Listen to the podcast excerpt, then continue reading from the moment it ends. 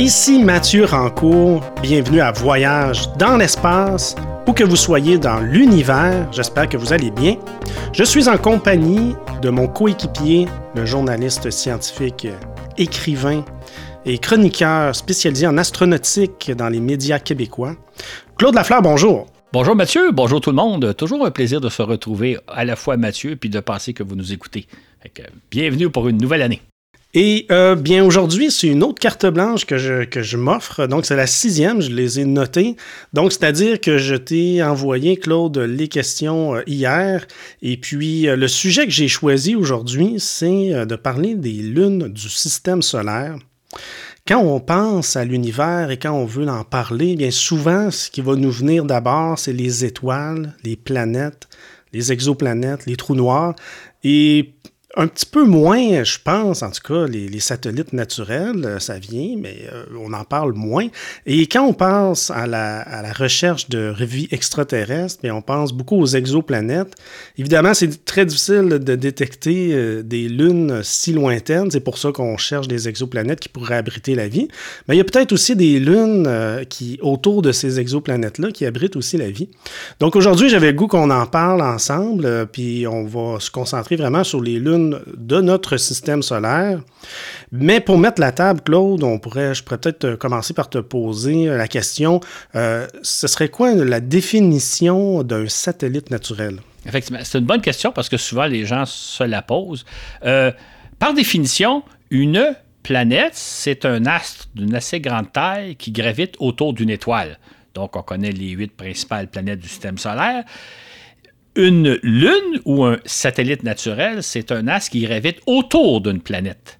Donc, c'est le cas évidemment de notre Lune. On parle que c'est un satellite naturel. Les lunes, ce sont des astres d'assez grande taille, parce qu'il y a aussi des fois des poussières, des grains de poussière qu'on ne considère pas comme des lunes. Mais quand ça a une certaine taille et que ça gravite autour d'une planète, on appelle ça des lunes. On peut peut-être souligner que dans notre système solaire, on n'a pas repéré de lune autour de Mercure et de Vénus. Ça ne veut pas dire qu'il n'y en a pas. Il y en aurait peut-être, mais il serait très petit. Il pourrait avoir quelques dizaines de mètres, quelques, centaines de mètres, peut-être un kilomètre tout au plus. Mais comme on n'a pas très, très bien observé l'environnement de ces planètes-là, ça se peut qu'on ne les ait pas vues. Chose certaine, depuis la Terre, on ne voit aucune lune autour de Mercure et de Jupiter euh, et de Vénus. Évidemment, la Terre a sa lune, la, fameuse lune. J'ouvrirai une parenthèse en disant qu'au début de l'ère spatiale, on parlait souvent des premiers satellites, les premiers spotés, on disait que c'était des lunes artificielles. On les considérait comme des lunes puisqu'elles tournent autour de la planète, de notre Terre, et artificielles parce que c'est nous qui les avons fabriquées. Fait qu'on les premiers satellites, on les appelait parfois des lunes artificielles, et il y avait le satellite naturel qui était la Lune. Euh, si on continue rapidement, euh, Mars a deux lunes, deux petites lunes. Et ensuite, les, quatre grosses planètes, eux autres ont des lunes à la douzaine, on va le voir. il y a un très, très grand nombre de lunes. Donc, euh, on parle d'astres qui tournent autour des planètes. Hum. Et comment se forment les lunes? J'imagine ça ne doit pas toujours être de la même façon. Est-ce qu'on sait comment ça se forme, ces lunes-là, autour des planètes? Effectivement, il y, a, probablement différentes origines. Je dis probablement parce qu'on ne les connaît pas tant que ça, les lunes. On ne les a pas si bien étudiées que les planètes, donc il y a encore beaucoup, beaucoup à apprendre. Ce qu'on pense, c'est qu'il y a beaucoup de lunes qui se sont formées en même temps que les planètes possiblement en gravitant autour du Soleil, donc étant elles-mêmes des planètes, pour avoir été un jour capturées par l'une ou l'autre des planètes. C'est le cas probablement des planètes géantes. Fait qu'il y a peut-être des, lunes qui étaient à l'origine des planètes qui ont été capturées, qui, se sont formées en même temps que les autres planètes et qui ont été capturées. Il y a euh, des lunes aussi, surtout des petits, astres qui mesurent des fois quelques kilomètres de diamètre, qui sont probablement des restes de la formation du système solaire. C'est-à-dire que c'était la matière première qui a servi à former les autres planètes, mais cette matière-là n'a pas été utilisée. Et à ce moment-là, ces lunes-là, ils sont intéressantes parce que c'est la matière première, c'est les origines du système solaire. Ça serait intéressant d'aller les étudier, peut-être même de, ramener un jour des morceaux en laboratoire. Et on peut parler de notre Lune, évidemment, qu'on connaît beaucoup mieux. Euh, la théorie qu'on a actuellement, euh, je pense que ça reste à être confirmé, mais c'est très vraisemblable, c'est que notre Lune s'est formée un peu après la Terre. C'est-à-dire que la compréhension qu'on a, c'est qu'au début de la formation de la Terre, notre planète aurait été percutée par un astre de la taille de Mars, un astre donc de peut-être de l'ordre de 6000 km de diamètre. La Terre mesure 12 700 km de diamètre. Donc la Terre aurait été percutée par un astre de la taille de Mars qui aurait pulvériser une bonne partie de la croûte terrestre qui se serait donc déplacée dans l'espace. Pendant un certain temps, la Terre aurait eu un anneau de débris autour d'elle, un peu comme les, anneaux de Saturne, et cet anneau-là se serait condensé, la matière se serait rassemblée ensemble pour former notre Lune. Donc, notre Lune serait une partie de la Terre euh, qui se serait formée un peu après la Terre. Et la Lune, à ce moment-là, était beaucoup, beaucoup plus proche de la Terre qu'elle l'est aujourd'hui. Comme on en a déjà parlé dans un balado il y a quelques mois, la Lune a tendance à s'éloigner de la Terre. Depuis donc 4 euh, milliards d'années, la, la Lune s'éloigne tranquillement.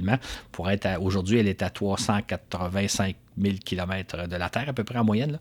Mais toujours est-il que la Lune s'est formée donc un peu après la Terre, à partir de débris, à la suite d'une collision fantastique. Évidemment, lorsque la collision est arrivée, il n'y avait évidemment aucune vie sur Terre, là, ou s'il y en avait eu, elle aurait été pulvérisée elle aussi.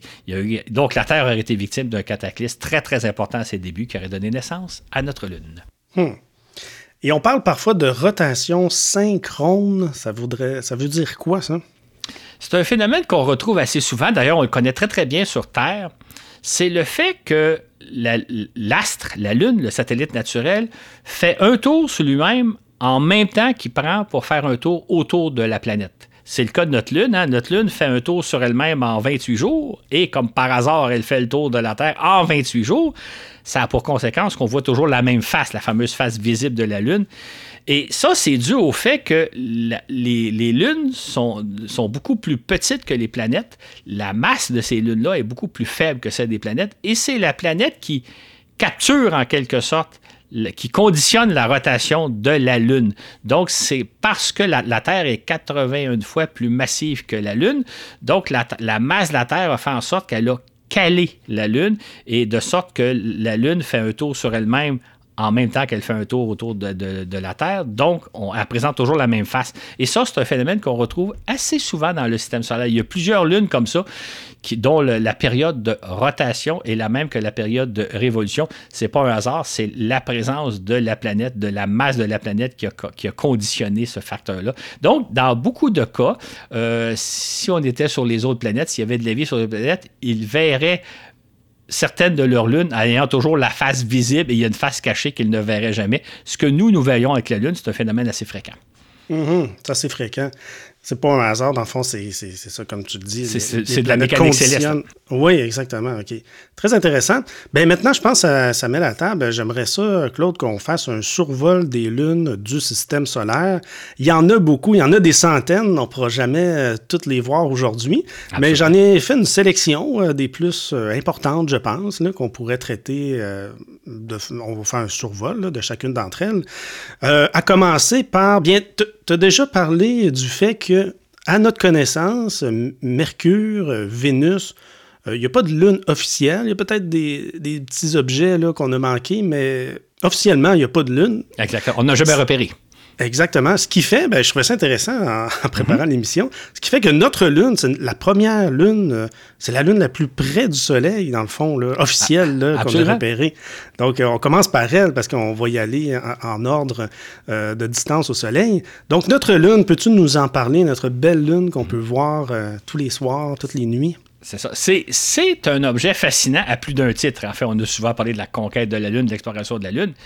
Il faut savoir d'une part que euh, jusqu'aux années 1970, et on va y revenir un peu plus tard, le système Terre-Lune avait une caractéristique, c'est que la Lune mesure 3500 km de diamètre, la Terre mesure 12 700. C'était la Lune par rapport à la Terre, c'était l'objet le plus gros par rapport à sa planète. Euh, on, disait presque parfois que c'était quasiment un système de double planète, une planète de 12 000 km une planète de 3 500 km. c'était donc une particularité parce que quand on va, par exemple, dans le cas de Mars, les lunes sont minuscules, beaucoup, beaucoup, beaucoup plus petites que la planète, et c'est le cas des autres lunes à travers le système solaire. Donc, une des premières caractéristiques, c'est que la Terre possédait à peu près l'une des plus grosses lunes par rapport à la dimension de la planète. Euh, la Lune a joué probablement beaucoup de rôles dans nos vies. Euh, par exemple, on pense que la Lune a joué un rôle très important du fait qu'il y a de la vie sur les continents, sur la terre ferme. C'est-à-dire que je pense qu'on vous a tous entendu parler que la Lune génère les marées. S'il n'y avait pas une Lune aussi imposante que notre Lune, il y aurait peu ou pas de marées sur Terre. Et le scénario qu'on imagine, c'est que, bon, on sait que la vie est apparue dans les océans. Et là, euh, à cause des marées, il y a des créatures marines qui se sont aventurées en territoire euh, sur le bord des berges, si je peux dire. Et quand l'eau s'est retirée, il y a des créatures qui se sont retrouvées un peu prisonnières de la terre ferme ils ont, réussi, certaines, à survivre tant bien que mal jusqu'à la prochaine marée pour peut-être revenir à l'océan. Et il y a des créatures, graduellement, tranquillement, pas vite, qui se sont dit, ben, on va rester sur la terre ferme. Donc, euh, une hypothèse que les scientifiques ont émise, parce qu'on n'a pas d'autres exemples, qu'on ne peut pas comparer, mais que s'il n'y avait peut-être pas eu de lune, ou en tout cas si on n'avait pas eu une lune aussi imposante que la nôtre, s'il n'y avait pas eu de marée sur Terre, peut-être qu'il n'y aurait pas eu de vie sur les continents, que la vie serait restée dans les océans, qui est un environnement beaucoup plus clément que la Terre ferme. Donc la Lune, le fait qu'elle soit assez grosse, le fait qu'elle soit assez proche de la Terre a généré des marées qui ont peut-être fait en sorte que si on existe aujourd'hui sur les continents, c'est un peu grâce à elle. Un autre élément important de la Lune, c'est évidemment, euh, depuis des millénaires, les humains ont été fascinés par notre Lune. On la regarde le soir et parce que même vous, en tout cas, moi, chaque fois que je vois la Lune, je m'arrête un instant, je suis toujours fasciné, même si on y est allé. Mais ça l'a beaucoup fasciné l'humanité qui s'est dit, non seulement il y a la Terre, mais il y a quelque chose dans les airs. De quoi s'agit-il? Il y a eu beaucoup d'hypothèses, on en a parlé dans certains de nos balados. Euh, et là, on s'est mis à comprendre que la Lune était un astre, une espèce de planète. Et là, on s'est mis à rêver d'aller sur cette planète-là. Ce serait quoi d'aller sur la Lune? Qu'est-ce que c'est si on était sur la Lune? Est-ce que d'ailleurs, est-ce qu'il y a de la vie sur cette Lune-là? Est-ce qu'il y a des lunautes? Est-ce qu'il y a des êtres intelligents comme nous avec qui on pourrait communiquer, etc.? Et là, je vous parle quand on est au 16, 17, 18e siècle. Donc, la Lune nous a fascinés. Et moi, je dirais que la Lune a probablement fait en sorte, nous a donné beaucoup le goût d'explorer l'espace, d'aller dans l'espace D'ailleurs, dans les années, euh, au lendemain de la Deuxième Guerre mondiale, le rêve qu'on a, c'est d'aller sur la Lune. Euh, Tintin, euh, Hergé nous l'a fait vivre avec Tintin. Jules Verne nous l'avait fait vivre un, siècle plus tôt. Et évidemment, quand dans les années 60, on a commencé, dans les années 50, on a commencé à avoir des fusées assez puissantes, là, on s'est mis vraiment à rêver d'aller sur la Lune. Fait que moi, je considère, je ne pense pas me tromper, que la Lune a joué probablement un rôle très, très important dans notre envie d'en savoir plus, dans notre envie d'explorer l'espace. explorer l'espace au début de façon un peu théorique, en l'observant, en essayant de comprendre de quoi il s'agit, et éventuellement de dire on va y aller sur place. évidemment, on s'est rendu sur la Lune dans les années 60. Donc, tout ça pour dire que le fait que la Terre possède une grosse Lune a joué des rôles fort importants à la fois dans l'apparition et le développement de la vie sur Terre, et évidemment dans, dans notre évolution, le fait qu'on s'est peut-être rendu dans l'espace par le goût d'aller un jour sur la Lune, euh, rêve qu'on a réalisé évidemment en 1969. OK. Maintenant, la planète Mars, deux lunes, Phobos et Deimos. Je ne sais pas si je les prononce bien, Claude. Tout à fait. Euh, deux petites lunes hein, pour notre planète voisine Mars. Exactement. Tu sais, pour donner un exemple, je disais que la Terre mesure 12 750 km de diamètre. Mars mesure 6 500 km de diamètre. Les deux lunes, ils mesurent 12 et 20 km de diamètre. Et ce pas des lunes sphériques. Notre lune à nous, elle, est ronde, hein, c'est une belle sphère. Là, on a affaire à deux cailloux qui mesurent euh, à peu près 12 km et 20 km et qui ont une forme plutôt allongée. Euh, on les a souvent comparés au début, surtout avec leur couleur, un peu à des vieilles pommes de terre un peu toutes, toutes cabossées. Donc, euh, Mars possède deux petites lunes qui, évidemment, de par leur taille, ne génère pas de marée. S'il y avait eu de l'eau sur Mars, il n'y aurait pas eu de marée. Euh, elles sont difficiles à voir à partir de la surface de Mars. En fait, euh, certaines de nos sondes nous ont photographié. On, les voit dans le ciel, mais c'est des petits points lumineux, un peu comme quand nous, on voit des étoiles dans le ciel ou quand on voit les autres planètes. Fait que s'il y avait eu, entre guillemets, des martiens sur la planète, ils auraient probablement été pas fascinés comme nous par la présence de Phobos et Dimos. D'abord, il y aurait peut-être un peu de difficulté à les repérer, à prendre conscience que ce sont des satellites naturels de Mars. Et la question se serait peut-être pas tellement posée en disant qu'est-ce que ce serait que d'aller sur Phobos et Dimos, ces deux petits points lumineux infiniment petits. Et ça prendrait des bons télescopes sur Mars pour repérer qu'il s'agit de, vieux cailloux, de vieilles pommes de terre, si je peux dire. Donc, Mars possède deux petits satellites. Euh, on sait aussi qu'entre la planète Mars et Jupiter, il y a la fameuse ceinture d'astéroïdes, qui sont des débris de, l'origine du système solaire, ce qu'on pense. Et on pense que Phobos et Deimos pourraient être des astéroïdes qui appartenaient un jour à une certaine époque à la ceinture d'astéroïdes et qui auraient peut-être été capturés par la planète Mars qui fait que là, ça représente un intérêt intéressant, c'est-à-dire qu'on pourrait, on est intéressé d'aller euh, étudier ces deux objets-là de proche, peut-être même de rapporter des échantillons de la planète, de faire des analyses du sol et de la planète, et, d'en rapporter sur Terre, parce qu'on a peut-être en main des débris de l'origine du système solaire, c'est-à-dire que Phobos et Dimos seraient peut-être des astéroïdes qui sont les restes de la formation du système solaire. Donc, on, a affaire peut-être à des, à des objets très, très anciens qui n'ont pas vraiment évolué depuis ce temps-là. En tout cas, chose certaine, les deux satellites, les deux petits satellites de Mars sont très différents de notre Lune et on les connaît encore relativement peu et il y a encore beaucoup de choses à apprendre. D'ailleurs, il y a des missions depuis longtemps. Euh, les Russes, d'ailleurs, sont dans les années 90, euh, avaient envoyé une mission qui avait pour but d'étudier ces deux satellites-là, mission qui a échoué lamentablement, malheureusement. Et il y a d'autres projets à l'avenir. Il y a, d'autres pays qui s'intéressent à l'étudier, ces deux satellites-là, parce que c'est peut-être le meilleur exemple de, des débris du système solaire auquel on aurait relativement facilement accès, puisqu'il se trouve en périphérie de Mars. Dans le fond, on n'a jamais, on, parle d'aller sur Mars un jour, mais jamais il a été question d'aller sur les lunes de Mars. Elles sont beaucoup trop petites. Hein? Ben, c'est-à-dire, on, pourrait y aller, mais c'est justement, ils ne sont pas très intéressantes, euh, étant donné que c'est ces deux roches. Évidemment, il n'y a, aucune atmosphère, il n'y a aucun phénomène géologique sur ces, sur ces astres-là. Ce sont des astres morts, alors que juste en dessous, la planète Mars est beaucoup plus intéressante. Mais probablement que si un jour on envoie une expédition habitée sur Mars, ils vont quand même s'intéresser à ces satellites-là, ne serait-ce que des s'observer de près, et qui sait, peut-être envoyer une petite sonde automatique qui irait chercher des échantillons. Ça reste intéressant, mais juste à côté, il y a la planète Mars qui nous fascine depuis longtemps et, beaucoup plus que les, deux vieilles pommes de terre qui gravitent autour.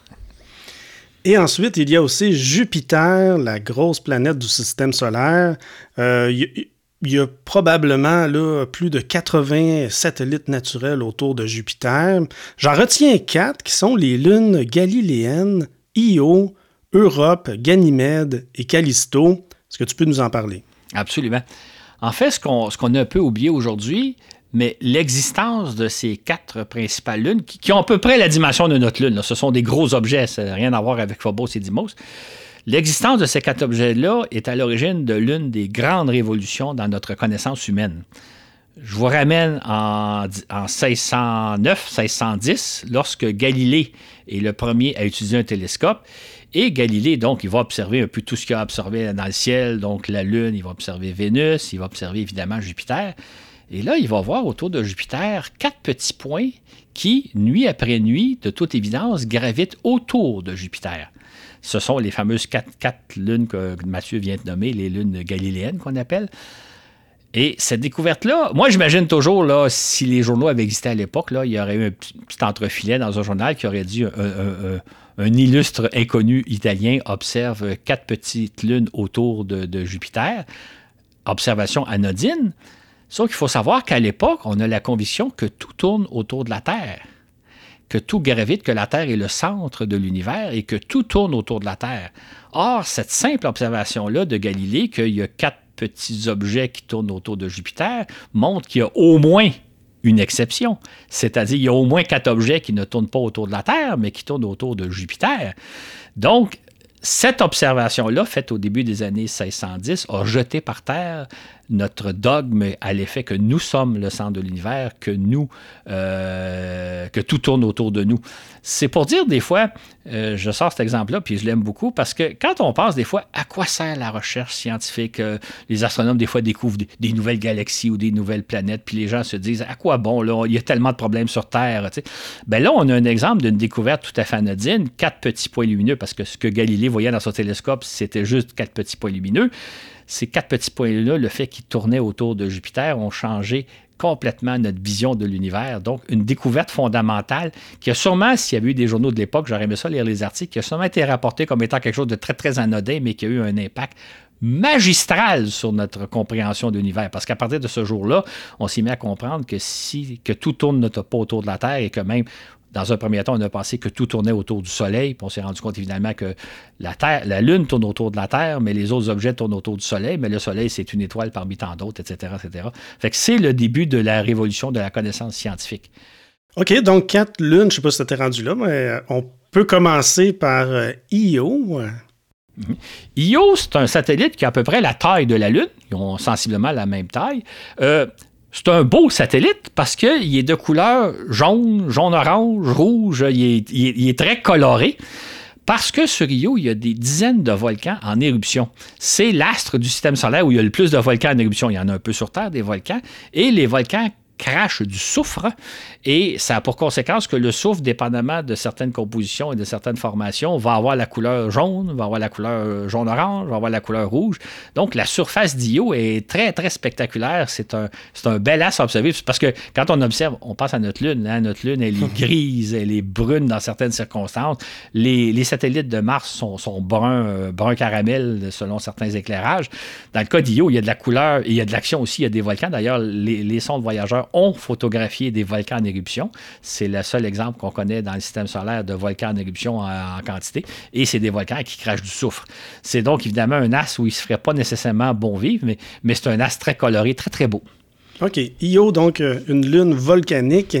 Euh, ensuite, Europe. À quoi ressemble Europe? Europe est un peu plus petit que, notre Lune, avec 3000 km de diamètre. Je, rappelle que la Lune a 3500 km de diamètre. Évidemment, je donne des, chiffres ronds, hein, euh, chiffres plus, plus ici.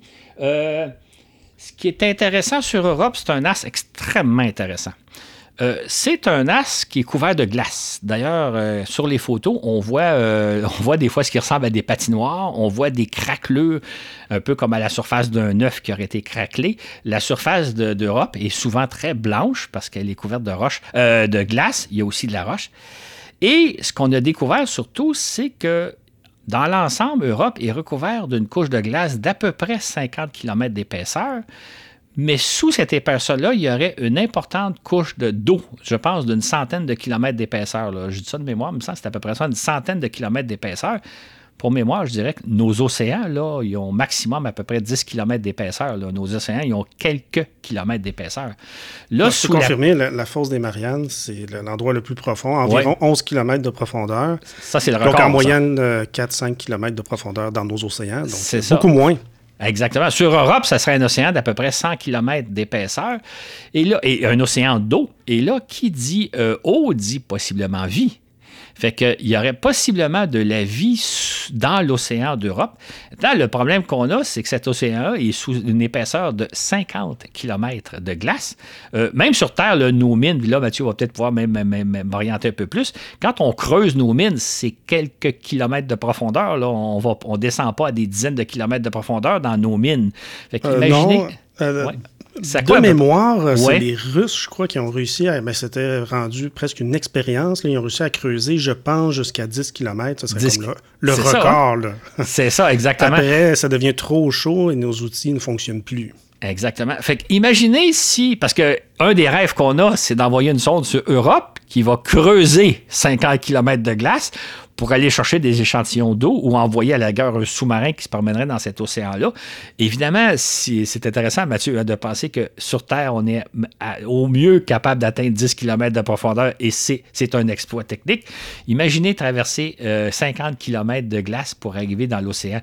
Fait on pense, parce que notre conception, notre compréhension de la vie actuellement, c'est là où il y a de l'eau en, liquide, là, en abondance, il y a probablement de la vie. Fait probablement que sur Europe, il y a de la vie sous les 50 km de glace. Évidemment, on parle de vie, on ne parle pas de, civilisation, de vie évoluée. En tout cas, on n'est surtout pas rendu là.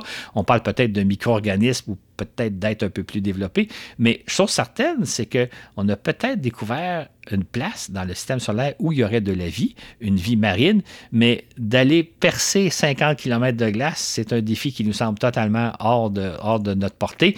Qui sait si dans un siècle ou deux, on n'aura pas les, outils nécessaires, mais pour l'instant, c'est autre chose. Chose certaine, Europe est très intéressante parce que c'est peut-être l'un des premiers endroits où il y aurait de la vie dans notre système solaire, hormis la Terre, bien entendu. Donc, Io, une lune volcanique, Europe, une lune océanique où il y a de l'eau, euh, de la glace. On voit déjà euh, toute la diversité de lunes qu'il peut y avoir hein, dans notre système solaire. Imaginons maintenant dans notre galaxie. Absolument. Eh, c'est très intéressant. Euh, ensuite, la troisième, c'est Ganymède. À quoi ressemble Ganymède maintenant? C'est bien ce que tu viens de dire parce que ça fait un pont très, très bon avec ce qui s'en vient. Ganymède, c'est le plus gros satellite naturel du système solaire. C'est la plus grosse lune qui mesure 5200 km. Ganymède est plus gros que Mercure. On pourrait dire que Ganymède, c'est une planète à part entière. C'est pas une planète parce qu'elle gravite pas autour du Soleil, mais elle a toutes les caractéristiques d'une planète. Comme les deux autres avant, là, s'ils étaient autour, de la, autour du Soleil, ce seraient des planètes et ce seraient des mondes extrêmement, intéressants à plomer. Donc, Ganymède, c'est la Lune la plus grosse. Euh, c'est un monde géologiquement actif. C'est un monde, dans le fond, beaucoup plus intéressant que Mercure euh, à étudier parce qu'il y a plein de, phénomènes. Il y, a, une diversité de géologie, de cratères, de sol, etc. à étudier. Donc, euh, quand on est allé, on a envoyé des sondes étudier Mercure, et d'ailleurs, il y a des sondes qui s'en viennent vers Mercure dans les prochaines années. Mercure, c'est un astre mort, alors que Ganymède, qui est un astre encore plus gros, lui, c'est un astre intéressant à vivre. On peut dire à peu près la même chose de Callisto, la quatrième lune galiléenne, qui mesure 4800 euh, km, donc sensiblement la dimension de Mercure. Ça aussi, c'est un autre monde. C'est un monde euh, inactif, c'est un monde géologiquement mort de ce qu'on en connaît, sauf que c'est peut-être un monde qui reflète ce que ça a été les premiers balbutiant des astres dans le système solaire, euh, c'est peut-être comme une relique du passé, euh, Callisto. Donc, euh, tout ça pour dire, Mathieu, et là, je vais te rejoindre sur ton propos il y a quelques minutes, c'est qu'au début, là, il y a. Ben, moi, quand j'étais jeune, là, dans les années 60, là, les, lunes des, des, autres planètes, on s'y intéressait pas parce que c'était des petits points blancs dans le ciel au sujet desquels on n'avait rien, rien, aucune connaissance.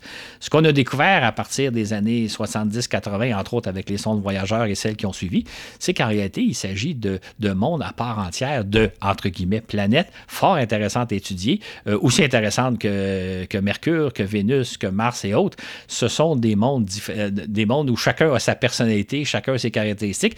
Et ce qui est intéressant, c'est un peu comme dans une population. Hein.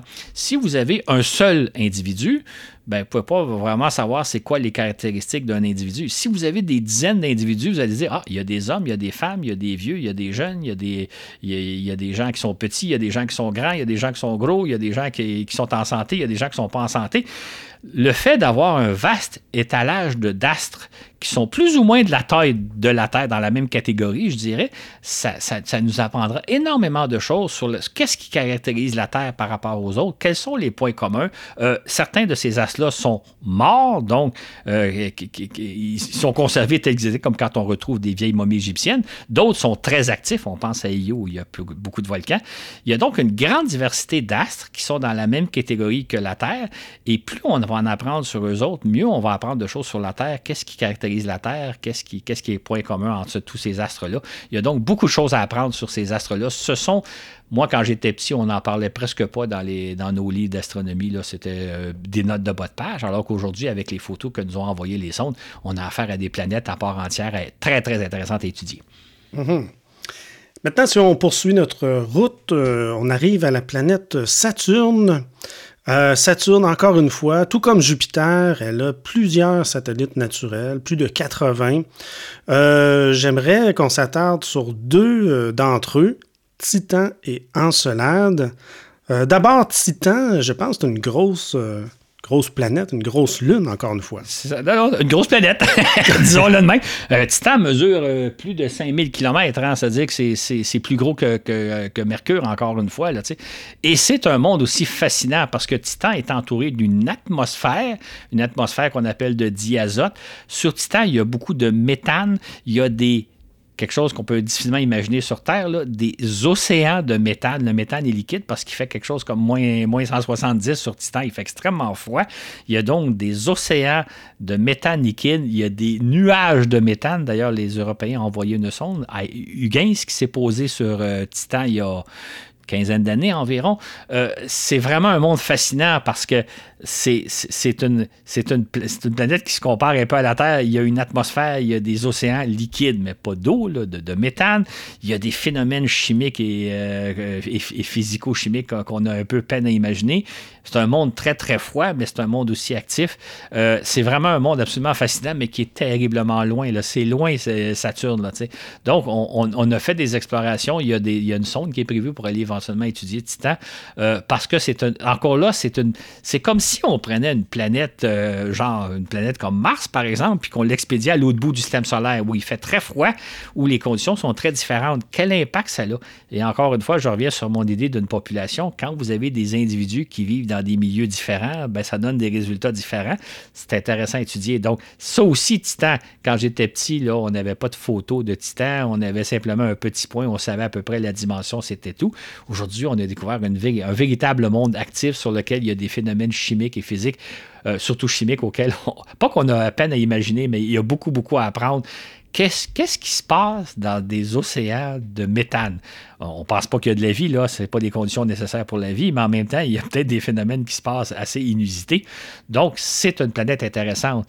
Tant qu'à Encelade, Encelade, c'est intéressant parce que, d'une certaine façon, se compare à, à Europe. Je disais tantôt qu'Europe, c'est un astre entouré d'une couche de glace sous lequel il y a un océan. On observe le même phénomène sur Encelade. Encelade et euh, Europe mesure 3000 km de diamètre à peu près le diamètre de la Lune. Encelade mesure seulement 500 km. C'est un astre beaucoup plus petit, mais entouré d'une couche de glace sous laquelle il y a un océan. Et ce qui est intéressant de cette couche de glace-là, c'est qu'il y a des fissures par lesquelles il y a de l'eau qui s'évapore. Il y a des geysers d'eau. Donc, on a théoriquement un peu plus accès à l'eau qui se passe sur Encelade. Et ce qu'on rêve, on, l'a tenté, mais on n'a pas l'équipement nécessaire, mais on, veut aller recueillir des portions d'eau du geyser pour analyser cette eau-là dans laquelle il y a peut-être des micro-organismes vivants. Il y a peut-être de la matière vivante dans ces geysers-là. Sinon, il faudrait un jour aussi aller creuser la couche de glace qui mesure plusieurs dizaines de kilomètres d'épaisseur pour avoir accès à, l'eau qui est contenue autour de cette, euh, cette lune-là et voir un peu s'il y a de la vie. Fait que, ce qui est intéressant, hein, c'est que si on pense à Europe et Encelade, c'est, c'est des découvertes assez récentes d'il y a euh, maximum 25 ans, je pense que c'est même plus récent que ça, où là, on a découvert deux sites sur dans notre système solaire où il pourrait y avoir de la vie. Or, si moi je recule, là, euh, quand j'étais jeune journaliste dans les années 80, là, on se disait la seule place où il y a peut-être de la vie ailleurs dans le système solaire, c'est Mars. Et encore là, peut-être, puis si c'était loin d'être certain d'ailleurs. Et entre-temps, on a découvert deux autres sites intéressants, donc euh, Europe et euh, Encelade, où là, il y a toutes les conditions réunies pour qu'il y ait une vie marine. Donc, il y a peut-être possibilité de trouver de la vie extraterrestre au sein même de notre système solaire. Le problème, c'est que pour l'instant, c'est hors de notre portée technologique. Mais qui sait si euh, les enfants qui naissent aujourd'hui ne verront pas ce genre de découverte-là quand ils vont être rendus adultes comme je le suis aujourd'hui? Mm-hmm. C'est quand même intéressant de penser que il n'y a pas si longtemps, on pensait que le seul endroit où il y avait de la vie dans le système solaire, c'était notre planète. Et là, aujourd'hui, on pense qu'il y a possiblement deux autres planètes, deux autres astres, sans nécessairement exclure Mars, les possibilités de vie microbienne sur Mars qui sont peu probable. On pense que sur Mars, il y a déjà eu de la vie, mais on ne pense pas qu'il y a de la vie actuellement active. Mais, mais on pourrait être surpris. eh oui. Eh bien, tu dis que près de Saturne, on commence à être loin.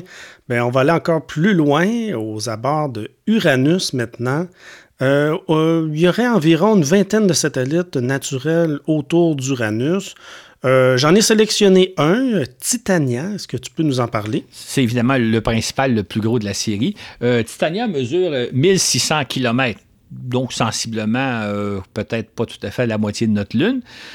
Titania, on, est, aux confins du système solaire où il fait extrêmement froid.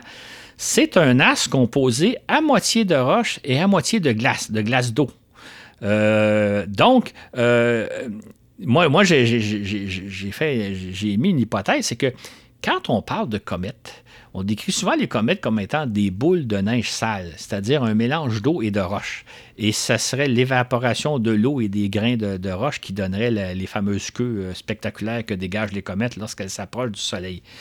Dans le cas de Titania, on a peut-être affaire à un as, non pas une comète, là, mais un as qui a un peu cette composition-là, s'il est composé à moitié de roche et à moitié de glace. Qu'est-ce que ça donne d'un point de vue géologique? Euh, la, glace est un matériel quand même plus flexible, plus malléable que, de la simple roche. Donc, un mélange de ces deux-là. Et euh, une seule sonde en Voyageur 2 a passé auprès d'Uranus. Donc, elle a euh, photographié très, très rapidement Titania j'oserais dire qu'on sait à peu près rien de Titanium, on a tout à découvrir. Donc, géologiquement parlant, c'est un astre très intéressant parce que qu'est-ce que ça donne un mélange de 50% de roche, 50% d'eau, euh, de glace? Et on pense que sur Titania, il pourrait avoir un peu un phénomène peut-être plus ou moins semblable à Europe et à Encelade, c'est-à-dire que sous cette couche de glace-là, il pourrait peut-être y avoir un océan d'eau, donc de l'eau liquide. Euh, mais là, c'est une pure hypothèse, on n'a aucune information. Euh, quelle épaisseur de l'eau? Est-ce qu'il est y a matière à y avoir un, lieu sensible à la vie, parce que là, les conditions sont très, très froides, on est très, très loin du, Soleil. Donc, on a affaire à un astre au sujet desquels on connaît encore très, très peu de choses, mais qui, d'un point de vue géologique, est fort intéressant. Et peut-être même qu'on pourrait, on pourrait être surpris de dire que ça serait peut-être un site sur lequel il y a une possibilité de vie. Mais là, les conditions doivent être tellement différentes sur Titania qu'elles le sont sur Europe et Encelade, et évidemment tellement différentes que sur Terre que Dieu seul sait ce qu'on pourrait trouver, mais il y a beaucoup à apprendre sur ce satellite-là, mais qui est extrêmement loin, et, pas facile d'accès. Mais qui sait si nos, lointains descendants, dans 50 ans ou dans 100 ans, euh, découvriront pas des choses. Je raconte ça parce que je me dis, il y a peut-être des gens qui sont en net écoute puis qui vont dire Moi, ça me donne le goût d'aller explorer ces, ces, ces, mondes-là. Et peut-être, qui sait, dans 50 ans ou dans 100 ans, on fera des découvertes fort intéressantes. Bien sûr. Ben oui, il reste tellement à découvrir euh, à l'intérieur même de notre système solaire. Et on poursuit avec euh, Neptune. Neptune qui a environ une dizaine de satellites naturels euh, qu'on a pu observer. On commence à être très loin, dont un principal qui est Triton. Est-ce que tu peux nous en parler? Absolument. Triton est sensiblement les deux tiers de la Lune. Il mesure 2700 km de diamètre. La Lune, 3500, donc même les trois quarts de la Lune. Triton présente une caractéristique un peu particulière. Il tourne autour de sa planète dans le sens inverse de à peu près tous les autres satellites, en tout cas tous les satellites importants. Euh, toutes les planètes tournent, euh, si, on, est, je pense, au-dessus du pôle Nord, toutes les planètes tournent dans le sens inverse des aiguilles d'une montre. Euh, je pense qu'ils tournent tous dans le même sens, en tout cas.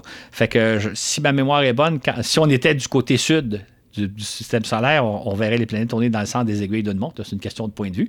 Sauf que, euh, et, toutes les lunes tournent dans le même sens autour de leur planète, toutes les lunes principales. Mais ce n'est pas le cas de Triton qui tourne dans le sens inverse. Un peu comme notre lune se lève à l'est puis se couche à l'ouest. Bon, ben là, ça serait le sens inverse si elle tournait dans, le sens rétrograde. Et euh, Triton, donc, on pense que c'est une planète, une ancienne planète qui a été capturée par Neptune et c'est surtout, Triton a la même taille et sensiblement les mêmes caractéristiques que Pluton. Fait qu'on pense que c'est un astre, que c'est la sœur jumelle de Pluton, qui probablement autrefois gravitait autour du Soleil, mais qui aurait été capturé par Uranus. Donc, étudier Triton, c'est un peu comme étudier euh, Pluton. Et à ce moment-là, c'est comparer les deux astres. Encore là, il y a une seule sonde qui est passée, qui s'est rendue jusqu'à Neptune, qui est la sonde Voyageur 2. Elle l'a photographié très, très rapidement. Donc, on sait très, très peu de choses de Triton. Sinon que donc, c'est probablement la jumelle de Pluton. Et ça serait très intéressant. À la... Pluton, évidemment, on se souvient qu'en 2015, on l'a survolé pour l'étudier assez en détail, toute chose étant relative. Ça serait très intéressant d'avoir autant d'informations à propos de Triton, puis là, de comparer deux astres qui ont la même taille, qui, habitent à peu près le même coin du système solaire, qui ont probablement les mêmes origines. Est-ce que, en quoi ils sont comparables, en quoi ils sont différents? Et étudier Pluton, c'est probablement étudier Triton. Étudier Triton, c'est probablement étudier Pluton.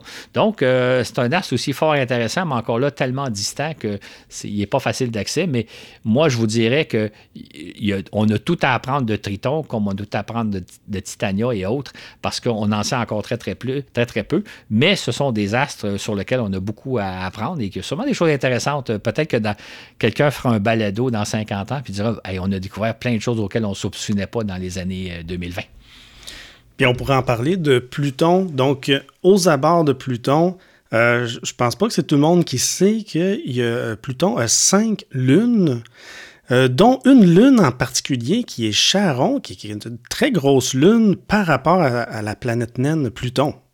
En fait, ce qui est intéressant, c'est qu'à venir jusqu'en 1976, on disait que Pluton n'avait aucun satellite naturel, aucune lune, parce qu'on ne les avait pas repérés. Et c'est en 1976 qu'on a, repéré euh, Charon. Et euh, ce qui est intéressant, c'est que Pluton mesure euh, environ 2400 km de diamètre, Charon 1200. Donc, Charon a la moitié de la taille de Pluton. Quand je disais tantôt que euh, au, début du, balado que la, Lune, qui, est, le, diamètre de la Lune, c'est le quart de celui de la Terre, c'était une exception dans le système solaire parce que les autres lunes sont beaucoup, beaucoup plus petites par rapport à leur planète. Là, on s'est fait déclasser en 1976 par Charon, par le système Charon-Pluton, où là, on a un, un as et une Lune qui est la moitié de la dimension de l'as. Pluton, 2400 km de diamètre, Charon, 1200. Et ça génère un phénomène très particulier. C'est que les deux planètes sont. On, parlait tantôt, ah oui, on parlait tantôt que la Lune nous présente toujours la même face. Mais si on était sur la Lune, les gens qui sont sur la Lune verraient la Terre tourner sur elle-même en 24 heures. Dans le cas de Pluton-Charon, les deux axes, les deux planètes se font face mutuellement en permanence. Imaginez deux danseurs qui se tiennent par la main, euh, face à face, tiennent par la main, puis ils tournent l'un autour de l'autre. Fait qu'eux se regardent, mais ils tournent l'un autour de l'autre, donc ils se font toujours face.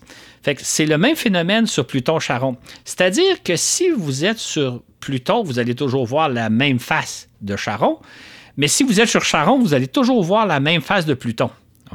Vous ne verrez jamais la face cachée de Pluton sur Charon et vous ne verrez jamais la face cachée de Charon sur Pluton. Mais ça, ça veut dire que si vous êtes sur la face la du bon côté de Pluton, vous allez voir Charon dans le ciel, toujours au même endroit. Si vous êtes de l'autre côté, vous ne verrez jamais Charon. Charon reste toujours la même position dans le ciel de Pluton. La même chose sur, euh, sur Charon. Si vous êtes sur Charon du bon côté, vous allez voir Pluton dans votre ciel toujours au même endroit, mais si vous êtes de l'autre côté, vous ne verrez jamais Charon.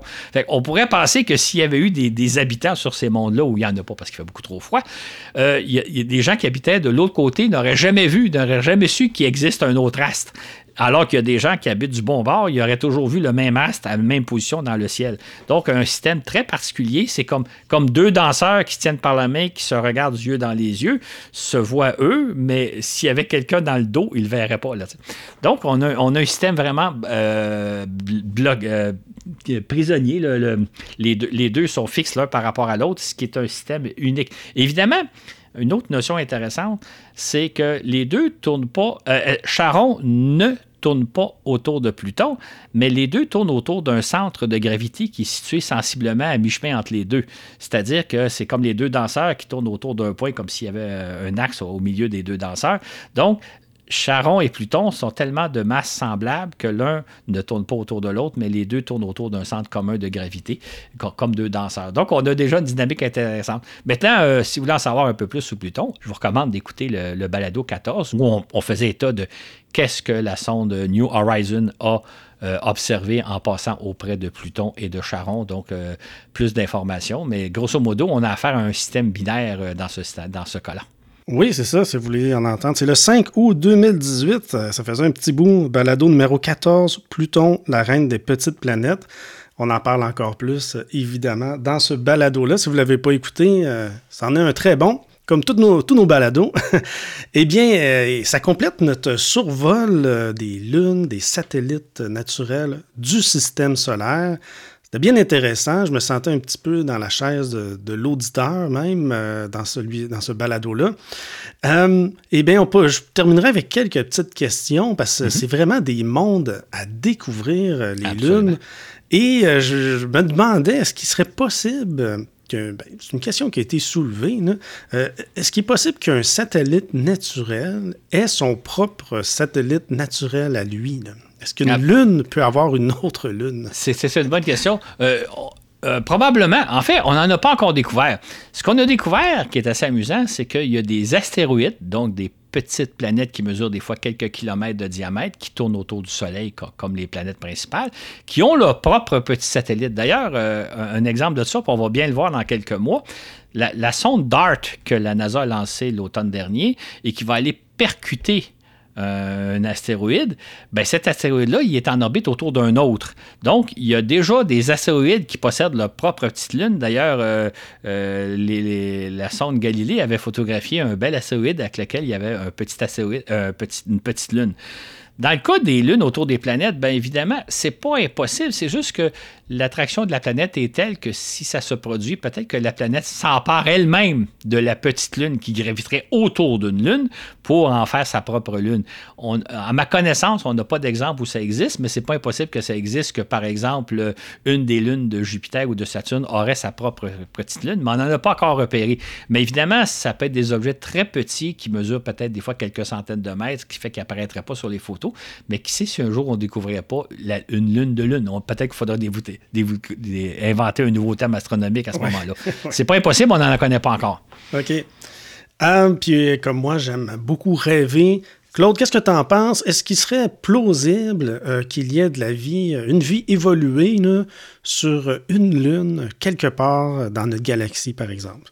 La réponse est très certainement oui, parce que dans notre galaxie, il y a tellement de possibilités. Je, en préparant le balado, je me suis rappelé que j'avais lu un article, et je ne sais pas si c'était une hypothèse ou c'était un fait, c'est que euh, je pense qu'on soit qu'on aurait découvert ou qu'on songe qu'on pourrait découvrir. Imaginez un, système où vous avez bon, une étoile comme le Soleil, vous avez une grosse planète comme Jupiter, autour de laquelle se trouve une Terre, une planète comme la nôtre.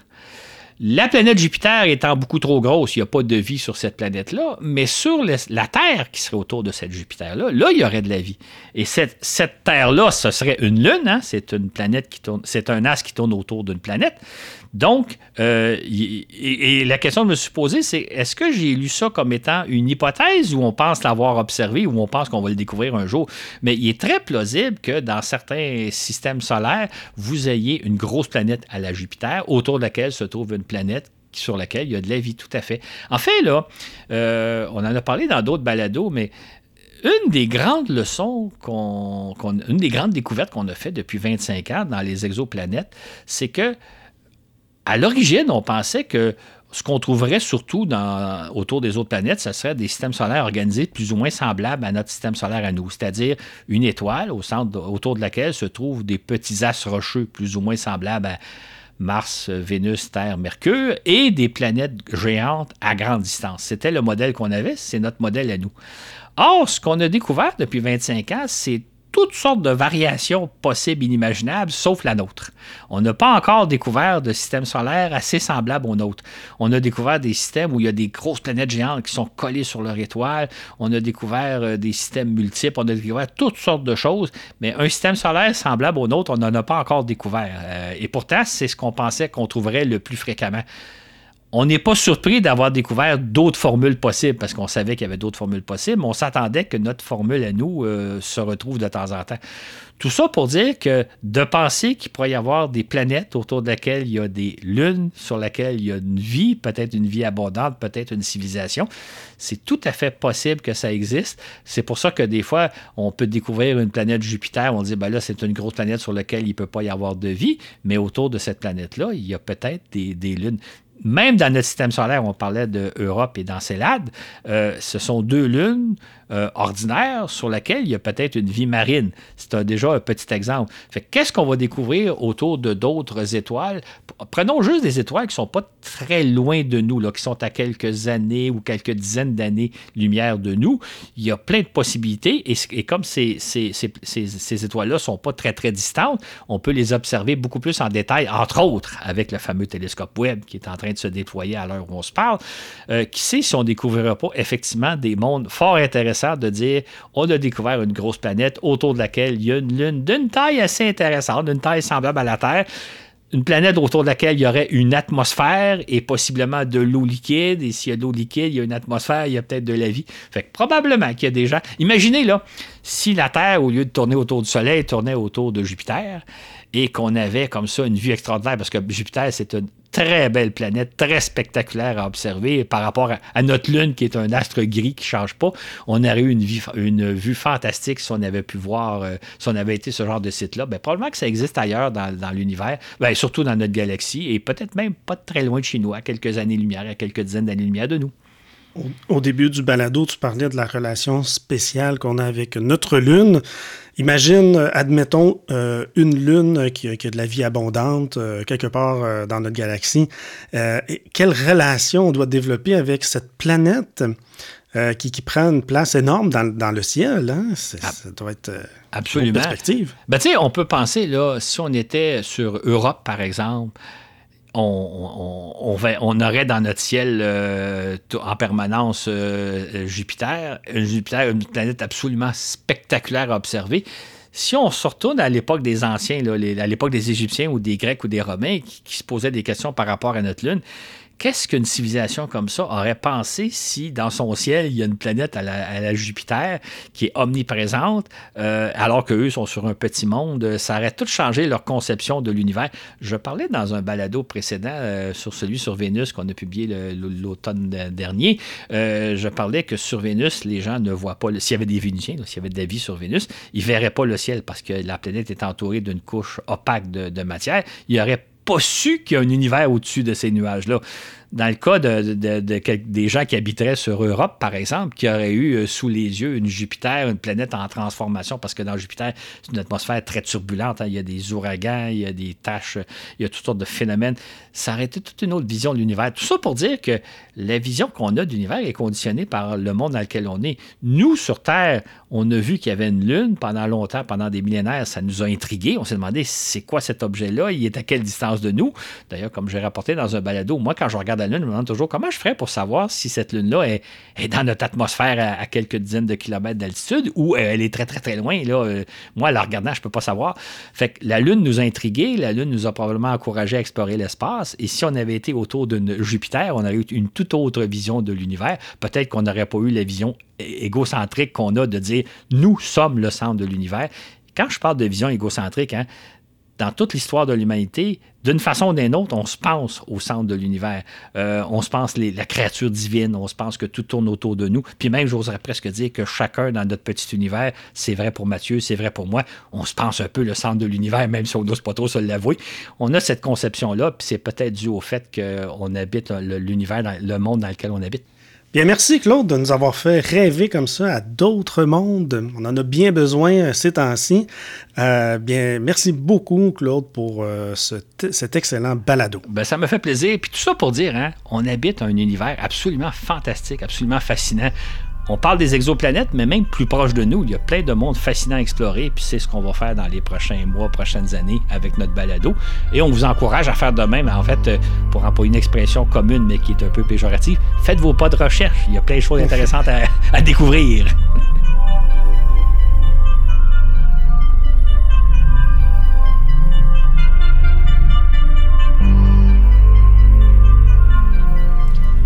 Je vous invite à aller aimer notre page Facebook Voyage dans l'espace. Pour nous soutenir, bien c'est sur notre page patreon.com Voyage dans l'espace pour nous soutenir donc financièrement. Merci beaucoup à tous nos patrons, toutes nos patronnes, oui. Euh, c'était donc moi-même, Mathieu Rancourt à l'animation, Claude Lafleur au contenu, Florent Meunier au montage et Laurent Runigo aux médias sociaux. Sur ce, où que vous soyez dans l'univers, je vous dis à la prochaine pour un autre voyage dans l'espace.